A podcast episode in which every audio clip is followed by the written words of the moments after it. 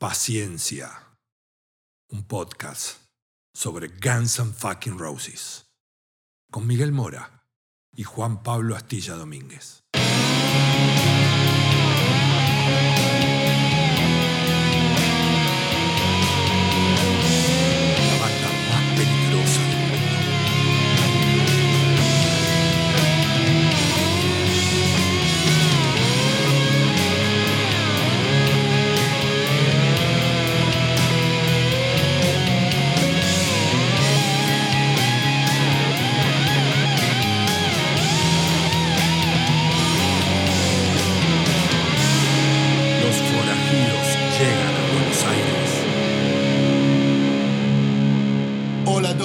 Del otro lado, esto es un nuevo capítulo de Paciencia, el primer podcast en castellano sobre Guns N' Roses. Del otro lado, mi fiel ladero y amigo Astilla Domínguez. ¿Cómo andás? Miguel Mora, siempre es un placer saludarte a vos y a toda la comunidad Gunner que episodio a episodio sigue sintonizando este podcast que comenzó como un tributo a la banda que tanto nos gusta y que generó esto mismo, una comunidad. Sí, tal cual. A veces damos poco feedback en el podcast en sí, pero respondemos siempre en las redes, ya sea en Instagram, hoy vamos a decirlo adelante, Instagram Paciencia Podcast, Twitter Paciencia Pod GNR. Ahí tratamos de interactuar todo lo que podamos con los que se enganchan, los que nos dan su opinión sobre cada capítulo, los que nos hacen preguntas, los que nos comparten material. Hay mucha gente que tiene realmente material en sus manos que está buenísimo. Así que ahí también le damos como una especie de, de bonus track a cada capítulo de paciencia. Exactamente, hoy tenemos un episodio también jugoso donde hiciste la tarea una vez más, Mike. Debo sacarme el sombrero, la galera en este caso. No sé, no cantes victoria antes de tiempo. Vamos a ver si realmente la tarea rinde, da sus frutos o termina siendo interesante. Hoy nos vamos a ocupar, para todos los que nos escuchan, sobre el arte de los discos de Guns N' Roses. Vamos a tratar de, de desentrañar un poquito el contexto, de dónde venían, por qué se originó, etcétera, etcétera, sobre cada uno de los discos editados oficialmente por Guns N' Roses. Sí, no nos vamos a detener en los singles, en los EPs, en las tapas eh, aledañas a los discos, sino justamente eso. Vamos a analizar las portadas de cada uno de sus discos de estudio. Y el live era. O sea, vamos a analizar para que la gente tenga la hoja de ruta, anote. Arrancamos por Live Like a Suicide, seguimos con Appetite, Your Illusion 1 y 2, Spaghetti Incident, Live Era y Chinese Democracy. Sobre cada una de esas tapas y a lo mejor algún detalle interno del arte nos vamos a ocupar en este capítulo de Paciencia. Sí, me parece que una vez más a hablar de las tapas o del arte o, del, o de las creaciones de Guns N' Roses es hablar de la extensión de la personalidad de Axel Rose, por supuesto. Sí, y del concepto de banda, y obviamente, como decís vos, de Axel, porque fue siempre que estuvo más involucrado. Eso seguramente va a quedar mucho más expuesto cuando hagamos el desarrollo de cada una de las tapas. Pero sí, el tipo finalmente es el que daba el corte final, el que traía la idea. Pero bueno, nos estamos adelantando, arranquemos de una vez. Sí, por favor, te pido, Mike. ¿Por dónde empezamos? Bueno, obviamente por Live Like Suicide, el primer EP que edita Guns N' Roses por su propio sello, Uzi Suicide, que era un EP de falso vivo, eso ya será motivo de desarrollo cuando hablemos de, de la parte musical, pero bueno, era lo primero que se editaba de Guns N' Roses. Un EP que obviamente hoy la edición original vale mucho dinero porque se editaron pocas copias, pero que en la tapa nos encontramos con una foto rara, media, no te digo enigmática, pero que no daba, digamos, concepto total de lo que era el grupo, porque es una foto en vivo de Axel apoyado en el hombro de Duff. El logo arriba grandote, Guns N' Roses, y abajo en letras de cómic, Live Like Suicide. Esa era la tapa, es la tapa del EP que edita Guns N' Roses para plantar bandera en el mercado discográfico. Sí, ni siquiera usaron la tipografía con la que fueron reconocidos apenas unos meses más tarde. Es como algo muy hecho a las apuradas. De hecho, fue una especie de testeo de mercado. Ya vamos a analizar la discografía de, de los Guns N' Roses, pero me parece que en este apuro, en este apriete, en esta cuestión de tener algo en el mercado, dijeron, bueno, busquemos una foto que tal vez sea representativa, pero me parece que no dieron en, en el- en el ángulo en esta ocasión. Bueno, por eso, vamos ya a lo personal. ¿Te gustó a vos la tapa? ¿Qué te parece? ¿Qué, qué- qué te provoca la tapa del Laila que subís ahí? Y mira, con la historia de Guns N' Roses en mis manos, te digo que es la etapa más floja. Me parece de nuevo que no es representativa. Me parece que había otros métodos para ilustrar, sobre todo en 1986, donde la banda recién estaba delineando, si querés, su propuesta musical y hasta estética. Pero poner la foto de Axel y Duff era incompleta, ¿no? Faltaban eh, elementos que eran más jugosos y que ah, con el tiempo probaron también ser más jugosos, como por ejemplo la imagen de Slash está ausente. Sí, digamos, por empezar faltaban los otros tres, porque Guns N' Roses ya era una banda de cinco integrantes. Y a mí lo que me llamó la atención es que en la foto Duff no parece realmente Duff. Y Axel está con una de sus imágenes a lo mejor menos características, donde tampoco se le termina de ver bien la cara. Yo creo igual que Axel buscaba eso, porque la foto en cuestión es una foto de Robert John. Ahora vamos a, también a describir un poquito más al personaje. Pero él siempre dijo que lo que le gustaban las fotos de Robert John es esa cosa a lo mejor no tan definida y que jugaba más con lo abstracto. Entonces, si vos ves la foto, es básicamente una foto abstracta de una banda de rock. Es difícil decir, ah, ellos son Aerosmith, Chip Trick, la banda que se te ocurra. Más allá que obviamente una banda desconocida, pero más a favor de lo que estoy diciendo, cuando vos todavía no sos tan conocido, a lo mejor el inconsciente o el común denominador apuntaría a tratar de mostrar bien las caras. Tipo, acá estoy, este soy, conózcanme. Ellos obviamente, o por lo menos Axel cuando eligió esta foto, fueron para el otro lado. Sí, y hay otro elemento también, Miguel, que en esa época, estamos hablando de 1986, el glam metal barra hair metal era moneda corriente, sobre todo en los Estados Unidos, y las tapas tendían a eh, representar el look de los integrantes de esas bandas.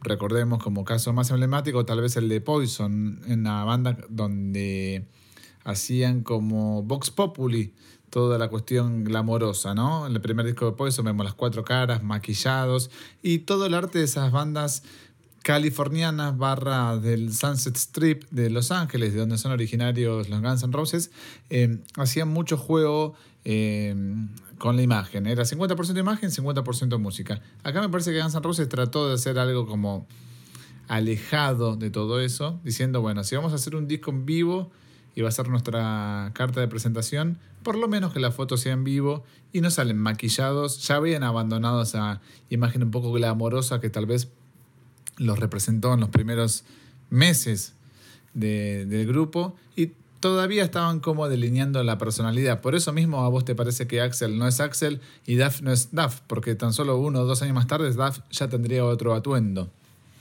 Sí, y para darte un poquito más de historia, la foto es una foto de Robert John, como dijimos hace un ratito. Es una foto en vivo sacada en el Troubadour en el año 1986. Y Robert John ya a esta altura tenía el cartelito de fotógrafo oficial de Guns N' Roses. ¿Y cómo llega este, a esta condición? Robert John era un obrero de la construcción. Este dato creo que no lo tenías, Astilla. No, ni por asomo. Era un obrero de construcción, da el physique du rol. Aquel que quiera buscarlo va a ver que John era un tipo grandote, fornido. Pero que más allá de eso, obviamente era un apasionado musical y muy. y su hobby era la fotografía. El tipo ya conocía a Easy, de dar vueltas por bares, de ir a ver bandas y demás. Se había hecho medio amigote. Entonces Easy le presenta a Axel. Ahí, ya con los personajes eh, en, en conocimiento, Robert John le propone a Axel sacar fotos en algunos shows. A Axel le gusta mucho el laburo que hace Robert y por ende lo adopta. Le dijo, vos tenés que ser nuestro fotógrafo oficial. A pesar de que Guns N' Roses ya tenía un par de fotógrafos que lo están siguiendo, fotógrafos entre comillas, sino también amigos allegados que, digamos, desplegaban su hobby como paparazzis, como fotógrafos, sacándole fotos a esa banda que daba sus primeros pasos. Entre ellos Mark Hunter. Y tal es así la foto de Robert John que figura la, la foto completa en su libro, The Photographic Story, un libro ya a esta altura creo que legendario. Creo que no se edita más, ¿no?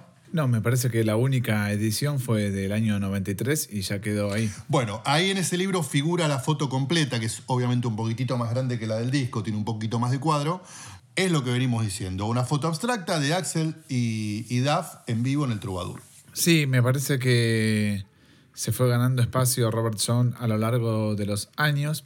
De hecho, hablamos en episodios anteriores que fue la única persona con acceso ilimitado en la gira de los Use Your Illusion con su cámara filmográfica. Algo similar a lo que hacía Mark Canter, justamente que vos lo mencionaste, ¿no? Una persona que registraba en video los shows al mismo tiempo que le sacaba fotos. Se me ocurre también Jack Lu, un, un fotógrafo de origen japonés. Stop, dijiste Jack Lu.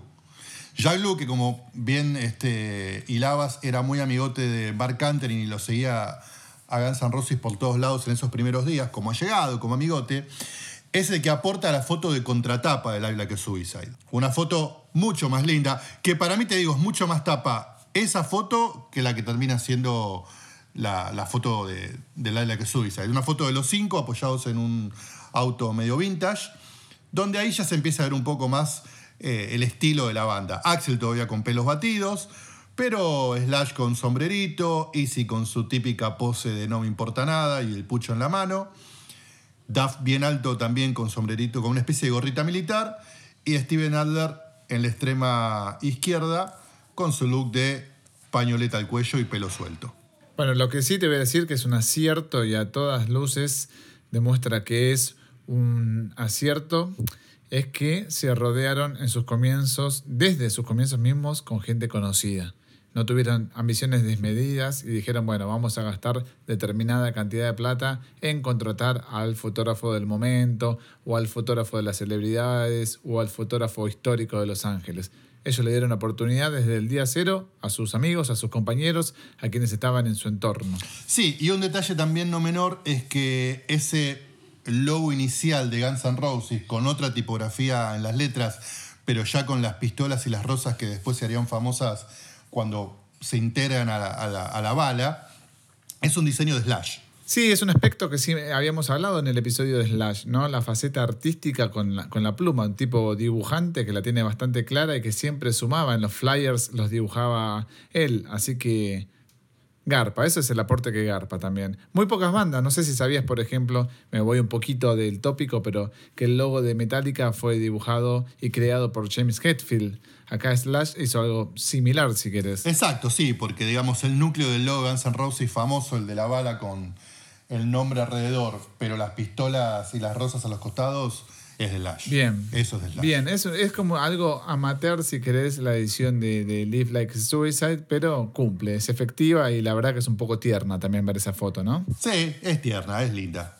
Pero me pasaba eso, no, no me terminaba de cerrar. No, para mí tampoco. Vamos al siguiente, va- vamos a, a la bomba, ¿no? A la bomba atómica que termina explotando. Sí, acá me parece que hay mucho por hablar, mucho para discutir, debatir, y de hecho sucedieron cosas impensadas a nivel censura y todo esto que vamos a relatar ahora. Bueno, eh, Guns N' Roses obviamente ya tenía casi cocinado el disco que estaba por sacar por Geffen Records, el, el disco, perdón, no me estoy adelantando, el disco que iba a sacar por Geffen Records.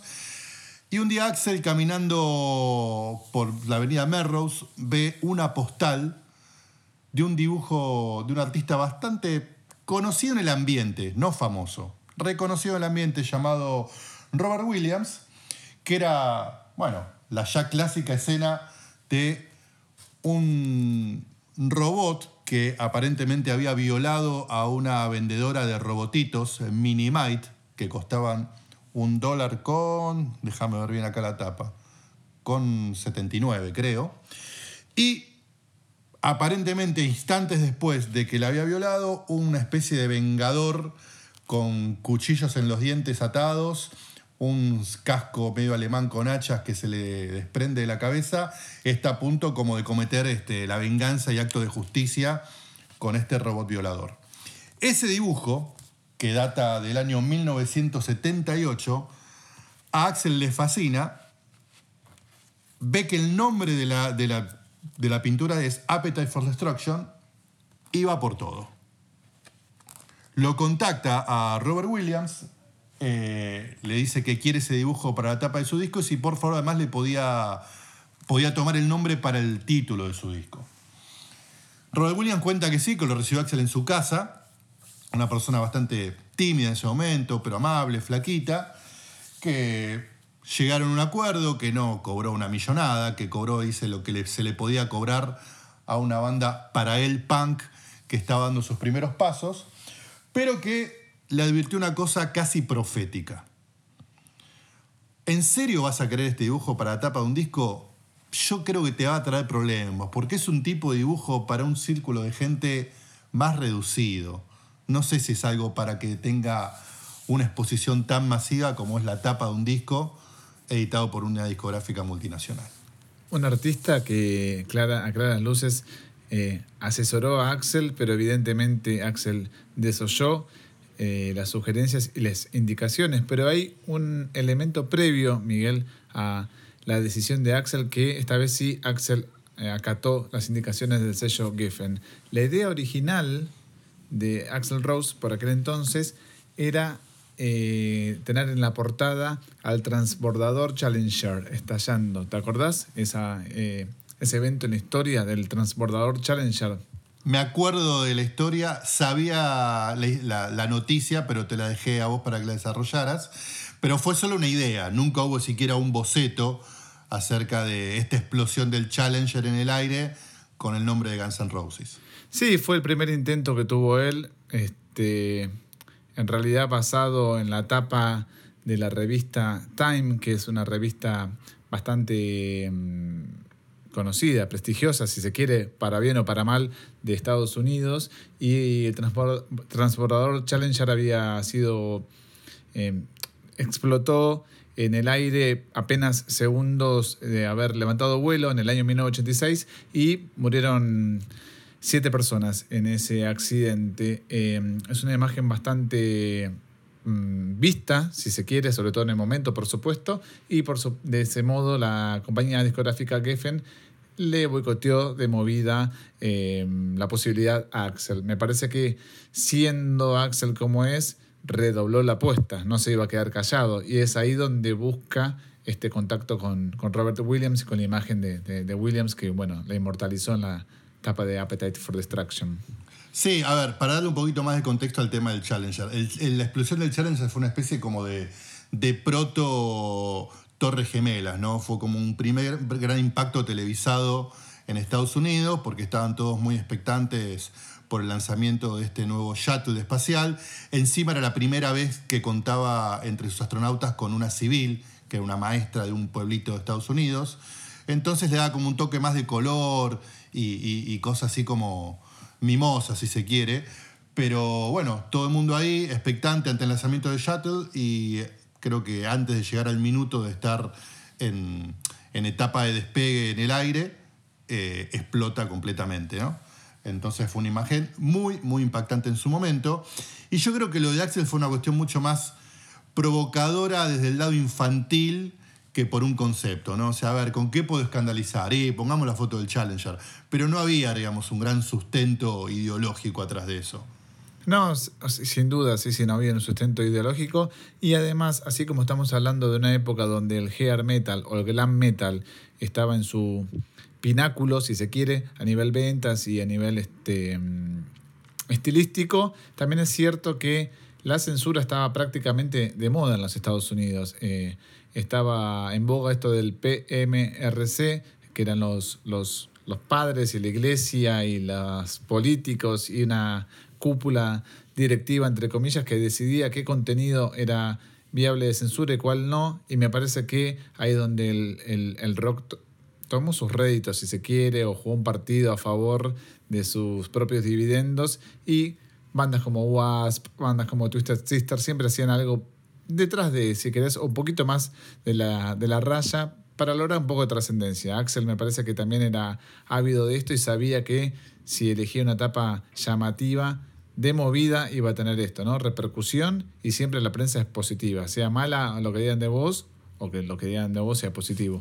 Bueno, entonces retomando un poquito más el cuentito, ahí con los derechos ya adquiridos por Axel al artista original Robert Williams y con el ok del sello, es que se le da forma al disco debut de Guns N' Roses, Appetite for Destruction, obviamente, con el dibujo en el medio, el título a la derecha y las letras clásicas, o por lo menos las que terminarían siendo clásicas en esa tipografía de Guns N' Roses, a la izquierda.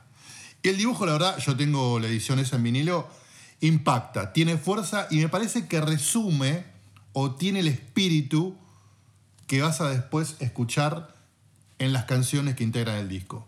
Me parece que está acorde con lo que son las canciones del disco debut de Guns. Sí, sin dudas también es como que refleja, si se quiere, un espíritu callejero, para bien o para mal. ¿eh? Acá estoy diciendo como que buscan algo más eh, visceral, frontal, que mostrarse con los pelos batidos o con los labios pintados o con los ojos delineados, que era, eh, si se quiere, un poco la ley imperante en aquel entonces. Para ese mismo año, Motley Crue estaba sacando un disco llamado Chicas, Chicas, Chicas.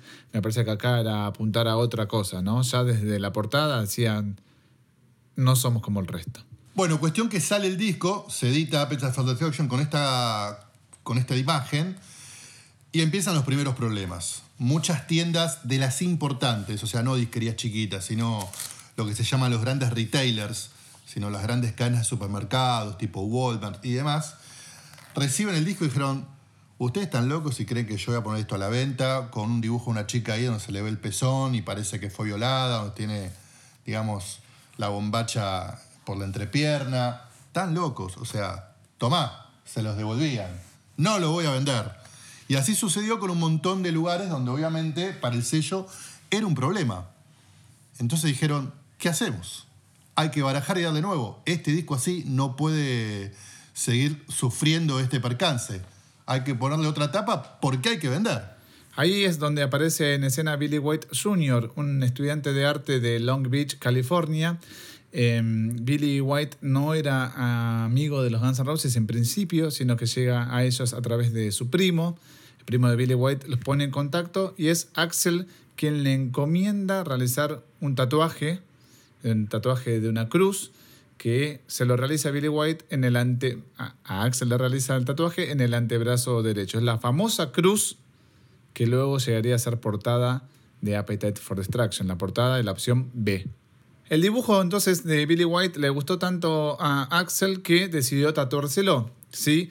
Eh, Billy White lo que hizo básicamente fue un boceto, un boceto como muy crudo, muy áspero, como algo elemental, que Miguel hace muy poco tiempo eh, se, se, vendió esta, este boceto. No sé si sabías, este, está en posesión, parece que del sello Geffen Records, pero la cuestión es que cuando se está diseñando la cruz, Axel y Billy hacen como un pacto para tributar a una de las bandas favoritas de Axel, que es Thin Lizzy. Hay un disco de Thin Lizzy que se llama Johnny the Fox, em, que tiene unos dibujos como un entramado celta. No sé si tenés presente la portada.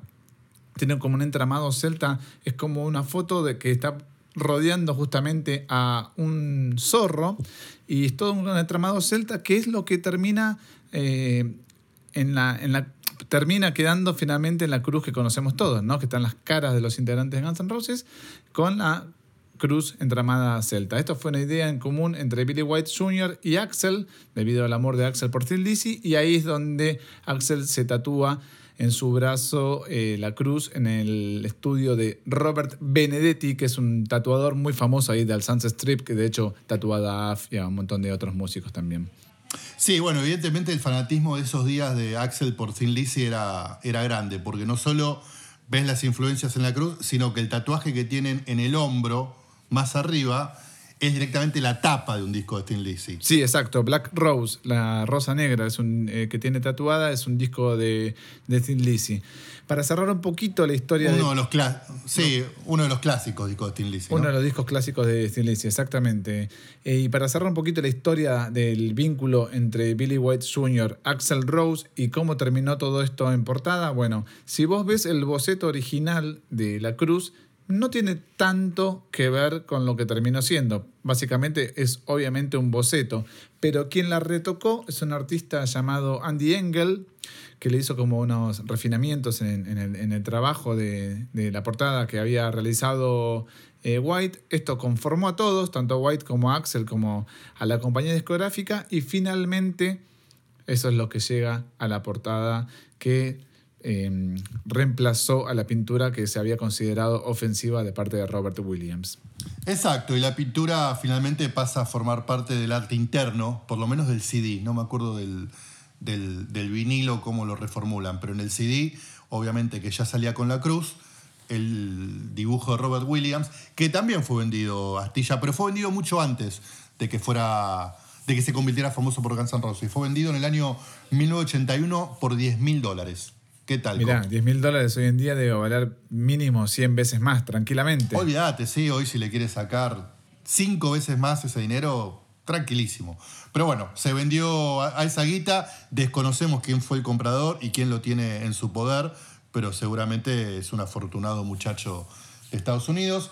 Y entonces ahí es como que finalmente Appetite termina con dos tapas, la original de Robert Williams y la de la Cruz de Billy White. Sí, la cruz que tiene un halo de misterio porque no se sabe por qué Slash termina teniendo el pelo casi lacio, cuando obviamente lo tenemos como al ruludo integrante guitarrista de Guns N' Roses. Viste que tiene el pelo como medio planchado o medio lacio. Parece que fue eh, un error involuntario y que nadie reparó en eso y que finalmente es lo que quedó.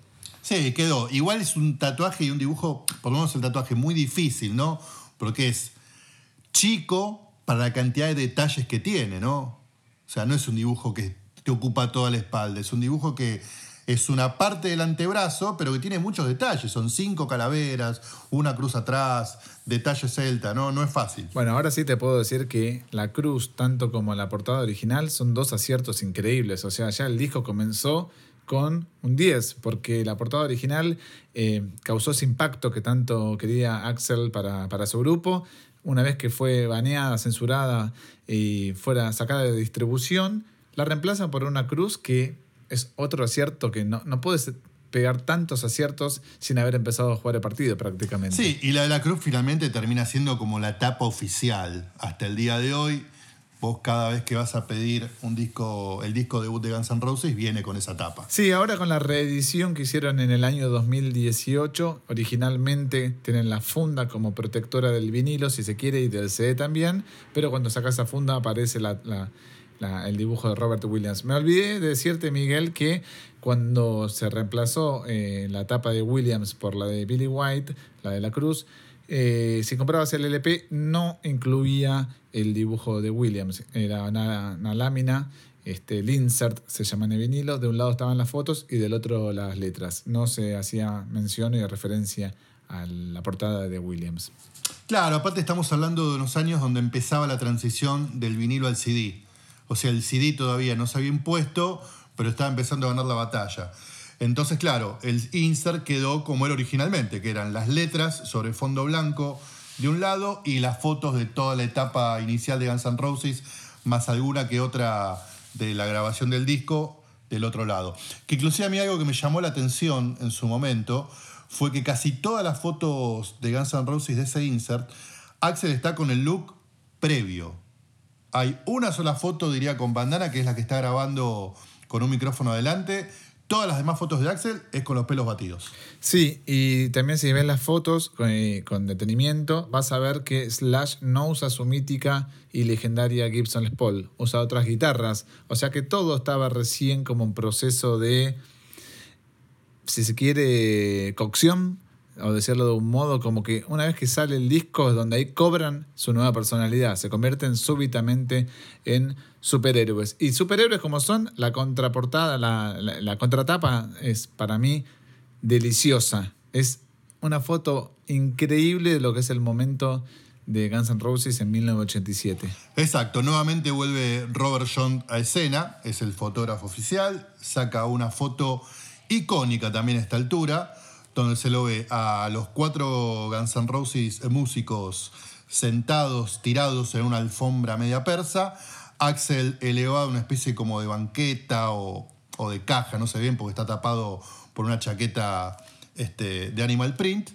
Y una cosa que también ya te mostraba un poco la actitud de la banda, eh, Axel, Duff y Slash con botellas. Sí, Slash tiene una cara de detonado. Me parece que estuvo una semana mínimo sin dormir y la, se la había dado en la pera. El detalle para mí también de, de color es el jukebox. No, no es el jukebox. ¿Cómo se llama esa radio gigante? Los norteamericanos le, pusieron un nombre a esta.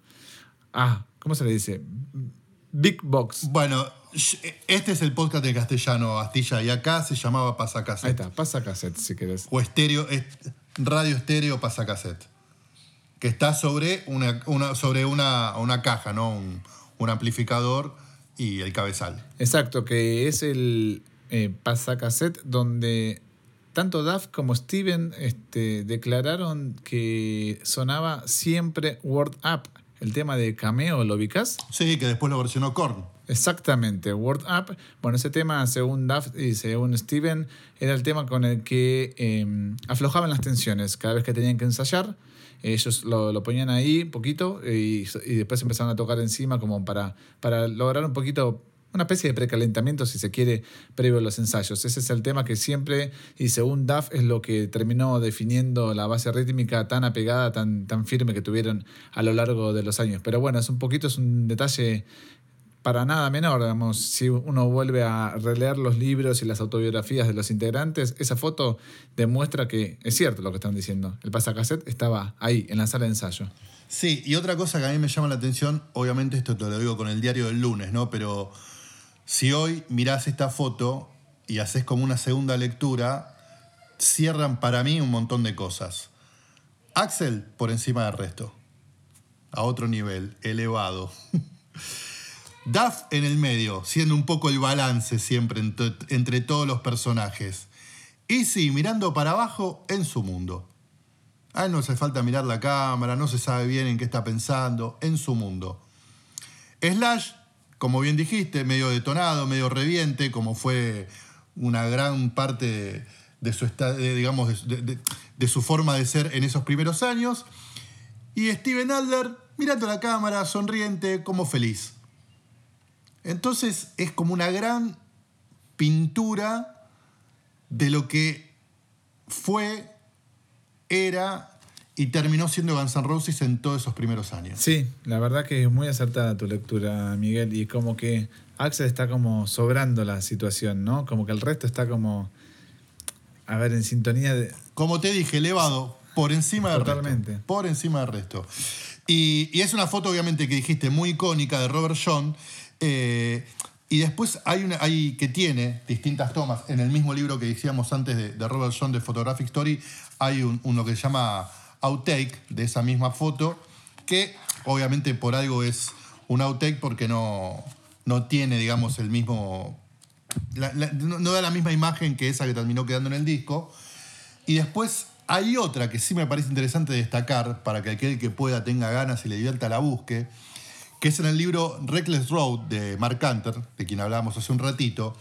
En la contratapa está esa misma toma con Axel mirando hacia un costado y un colado, que es nada más ni menos que Mark Hunter, que se suma a la foto entre Slash y Steven, se pone la galera que estaba ahí en la alfombra porque, Axel, porque Slash no la tenía puesta, y la verdad, te lo digo con la mano de corazón, Mark Hunter se lleva quizás el premio mayor, porque ¿quién pudiera tener una foto con Guns N' Roses ahí en esa sesión? Sí, tal cual, porque es la única foto que circuló por fuera de la portada, de la contraportada, perdón, eh, y es justamente la suya. Eh, la tenés que tener enmarcada en tu living como mínimo, y es como también un pequeño regalo que le hacen los, los Guns N' Roses a Mark Hunter, a quien le dicen, mira, no hicimos la foto con vos, la hace Robert John, pero sos bienvenido, sentate, y acá tenemos este, tu regalo eh, si se quiere, en vida. Pero sí, la verdad que quién quisiera estar ahí, ¿no? Bueno, vamos con el siguiente, porque si no, este es otro capítulo que dura cinco horas. Guns N' Roses Lies, GNR Lies, el segundo disco, si se quiere, porque termina siendo un disco de cuatro temas nuevos más el Laila que Suicide. Entonces, tenés, vamos a empezar por atrás. Contratapa, la que hablamos al principio, Laila que Suicide, la misma, igual. Sobre interno, insert, De un lado, lo que era la contratapa del Ice, la foto esa del auto. Pero la tapa muestra otra vez el humor ácido, si querés, irónico del grupo, obviamente muy de Axel, sobre el momento de la banda. Guns N' Roses ya había explotado, cada dos por tres le sumaban o le adosaban alguna controversia, algún escándalo. Entonces lo que hacen ellos es replicar la típica portada de un tabloide, a mí me suena mucho el The Sun inglés, con un montón de títulos jocosos, risueños, este, escandalosos, asociados a Guns N' Roses. Entonces se ve a Axel sentado en una, bajo una ducha, se lo ve a Slash tirado con todo ya su look de galera, pelos en la cara y botas, Steven en el medio con anteojos, Hice una foto muy rara con su guitarra y Duff un poquito más abajo bajo el título de Sex, Sex, Sex. Sí, además el hecho de que las canciones, eh, los títulos de las canciones están en la portada como si fueran titulares escandalosos de esa imaginaria edición del diario The Sun. Exacto, están mezcladas, ¿no? Porque tenés, obviamente, Used to Love Her, You're Crazy, One in a Million. Eh, no veo Patience. Ah, sí, acá está Patience abajo de, de, la foto de Easy. Y en el medio otros títulos, como por ejemplo, Hombre demanda a su ex esposa, ella se llevó mi esperma sin permiso. El sexo, las drogas, la violencia, la choqueante verdad. Elefante da nacimiento a un enano. Esos eran los títulos que completaban la tapa del Ice. Bueno, así como el Appetite for Destruction tuvo una edición que fue censurada una vez que estuvo en las bateas, el Lice tuvo una eh, edición censurada sin haber llegado a las bateas. ¿Cómo es esto? La banda tenía una idea de portada que se la presentó al sello discográfico y el sello discográfico se la rechazó. Eh, la tapa obviamente dice Lice, igualmente de otros colores, y tiene otros titulares. Eh, tiene unos titulares, si se quiere, un poquito más agresivos, entre comillas, si se quiere, a los que terminaron siendo. Hasta incluso el sobre interno también es distinto. El sobre interno que terminó llegando a las bateas, Miguel tiene una chica desnuda, que bueno, según la edición fue censurada en sus pezones, básicamente. Y la edición que habían propuesto... Perdón, te, te, voy, a, te voy a hacer un parate porque no puedo dejar pasar que dijiste una chica, sino más despectivamente. Es nada más ni nada menos que Ginger Lynn, una famosísima en ese entonces actriz porno de la muy ya exitosa industria pornográfica de Estados Unidos. Me gusta el datito que tiraste, muy bien. ¿Hubo sesión fotográfica o fue una foto tomada prestada? No, para mí es una, para mí es una foto que le habrán pedido a, este, a ella misma o, o a la editora de video que sacaba sus películas, pero este, no, no creo que haya ningún tipo de relación al respecto. O sea, les gustó, le eligieron y ahí fue. Y como bien decís, hay ediciones donde a ella se la ve completamente desnuda, sin retoques, como es la foto original, y hay otras que tienen las típicas rayitas sobre los pezones. Y tiene una llamadita de costado muy graciosa, ¿no? Las chicas más amorosas siempre en tu disco de Guns N' Roses. Sí, eso es lo único que mantuvieron de la edición que habían propuesto al sello discográfico. Luego vamos a ir subiendo nosotros a, nuestras redes de, paciencia estas cuestiones que estamos hablando ahora. La versión que el sello discográfico le rechazó a Guns N' Roses. Lo que sí hay que destacar para mí es que si te fijas en los créditos internos, dice el concepto de tapa y de sobre interno corresponden a Guns N' Roses. El arte finalmente, por supuesto, lo termina haciendo otra persona, pero ellos son los encargados y los que tuvieron la intención y la decisión de que fuera así, replicando lo que fue, lo que es un tabloide británico. Sí, claro, tal vez. Y, tanto en el sobre interno como en la tapa, este, ya te ponían la dirección para que vos mandaras tu sobre, como se hacía en esa época, con estampillas de respuesta, o sea, para que el que te respondiera no tuviera que pagar, para, digamos, tener información, una especie así como, no sé si fan club oficial, pero sí estar en contacto de manera un poco más directa y oficial con la banda. En la etapa decía, can, Axel help you? ¿Puede Axel ayudarte? Y adentro directamente te decía, para más información sobre la banda, escribí acá. Bueno, quien, quien hace el diseño de todo esto es una artista llamada Débora Norcross, que la verdad que eh, sus antecedentes no eran muy rockeros que, digamos, había hecho trabajos con Miles Davis y Danny Elfman, pero una vez que labura con Guns N' Roses, por supuesto se te abren un montón de puertas, terminó laburando con Everlast, con artistas un poquito más conocidos, pero hasta ese entonces como que los Guns van a buscar nuevamente una persona prácticamente desconocida en el ambiente artístico barra musical. Ok, y otra cosa que también me llama la atención, y te lo digo con el diario del lunes, es que la foto de Axel, que está, digamos, hacia la izquierda, tiene el título grandote de One in a Million y con un textito a dos columnas explicando un poco el espíritu de la canción. Obviamente fue la canción más polémica del disco, que terminó medio censurada y levantando mucha polvareda por la manera en que Axel en sus estrofas se refería a la comunidad afroamericana y a la comunidad homosexual de una manera realmente fea, por lo menos de la forma más despectiva que se los puede llamar.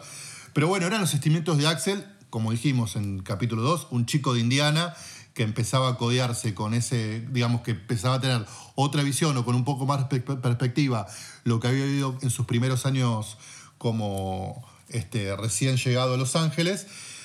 Y hoy por hoy, obviamente esto no hubiera sido así y terminó siendo medio un boomerang porque les causó bastantes problemas tener One in a Million dentro de este disco.